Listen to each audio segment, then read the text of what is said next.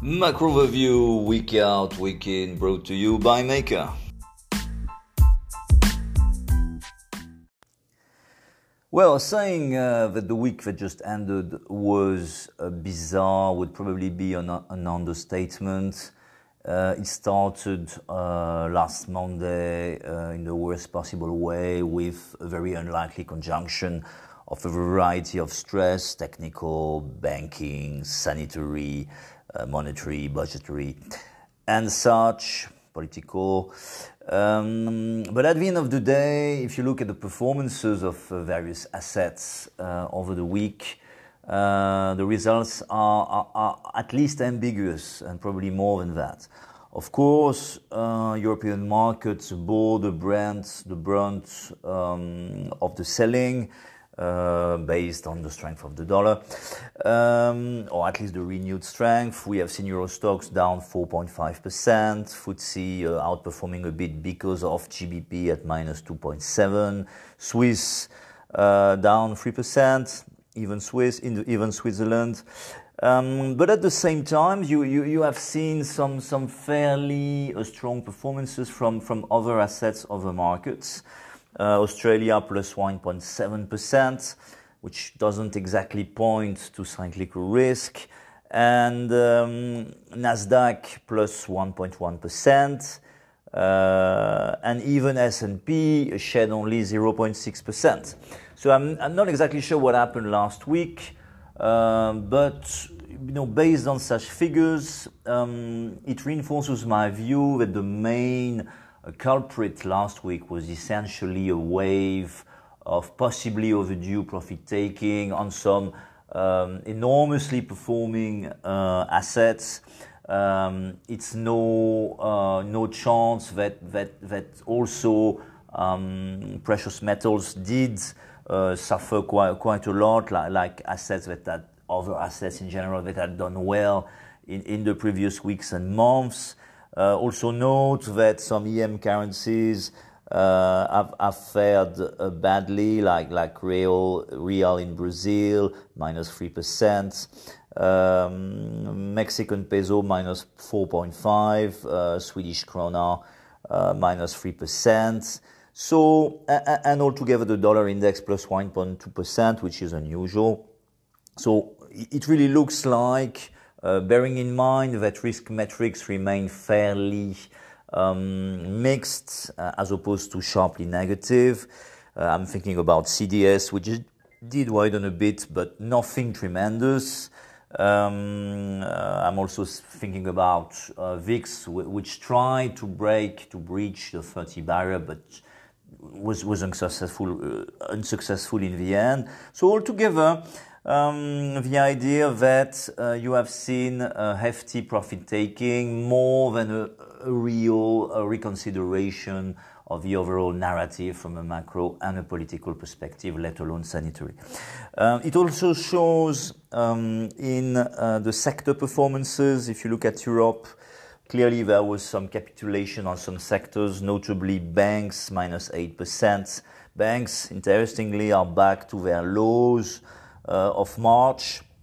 So if you're buying banks in Europe now, uh, following what happened last week, you are buying them at the same price altogether, then at the worst of the sanitary crisis back in March. Interesting.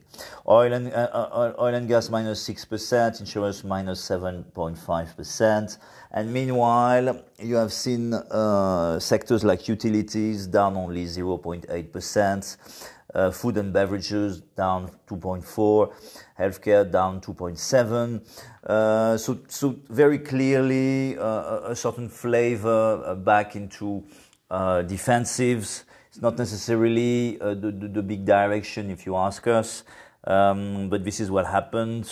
Um, and, and, then again, uh, it, it, shows uh, that a lot of market players are more than anything else uh, looking forward to, to securing some gains or, or cutting some positions altogether uh, before important uh, developments um, from a macro and a political perspective, notably uh, in the US. So, so we will see exactly what, how this unfolds next week. This week, uh, precisely, we will have um, tons of figures uh, starting tomorrow with um, US consumer confidence. Then on Wednesday, we have PMI manufacturing in China, plus German unemployment, plus uh, Chicago PM in the US. Then Thursday, we have the Tankan in Japan, uh, swaths of EM PMIs, the jobless in the US, and the ISM. Uh, and icing on the cake, of course, the US payroll figures on Wednesday, on Friday. Last payroll figures before the US election, so could be more important than usual. Um, bearing in mind that the market is uh, expecting relatively uh, quiet figures after a strong run. So there is room for, for, for pleasant surprises out there. Um, beyond that, there will be three main developments this week. First, the, the, the, the US presidential debate on uh, Tuesday night. Second, the US presidential debate. And third, the US presidential debate. Uh, at the end of the day, this could be a game changer. Maybe not a game changer, but at least uh, it could it could you know confirm or infirm inflections on, on, on market trends. Uh, so expect some volatility on Wednesday. Um, uh, we will see. Uh, the sure thing is that um, starting the week, it's always interesting to see what Asia is doing, and especially South Korea. The Kospi index is up 1.5% in the wake of a strong US close good sign. We would expect more risk on NTIX or, or at least a return rather of risk on NTIX this week or less, or, or, or shall we say more buying on dips than, than selling um, on, on, on, on rips. Um, we will see um, the, the, looking a bit at things for, for, from a wider angle. Uh, it is still our conviction that there is an interesting asymmetry from an investment perspective in the market, which is that if the sanitary stress um, um, you know, uh, kind of, of diminishes, uh, obviously you will see all the cyclicals, all the value sectors uh, going up again uh, all over the place.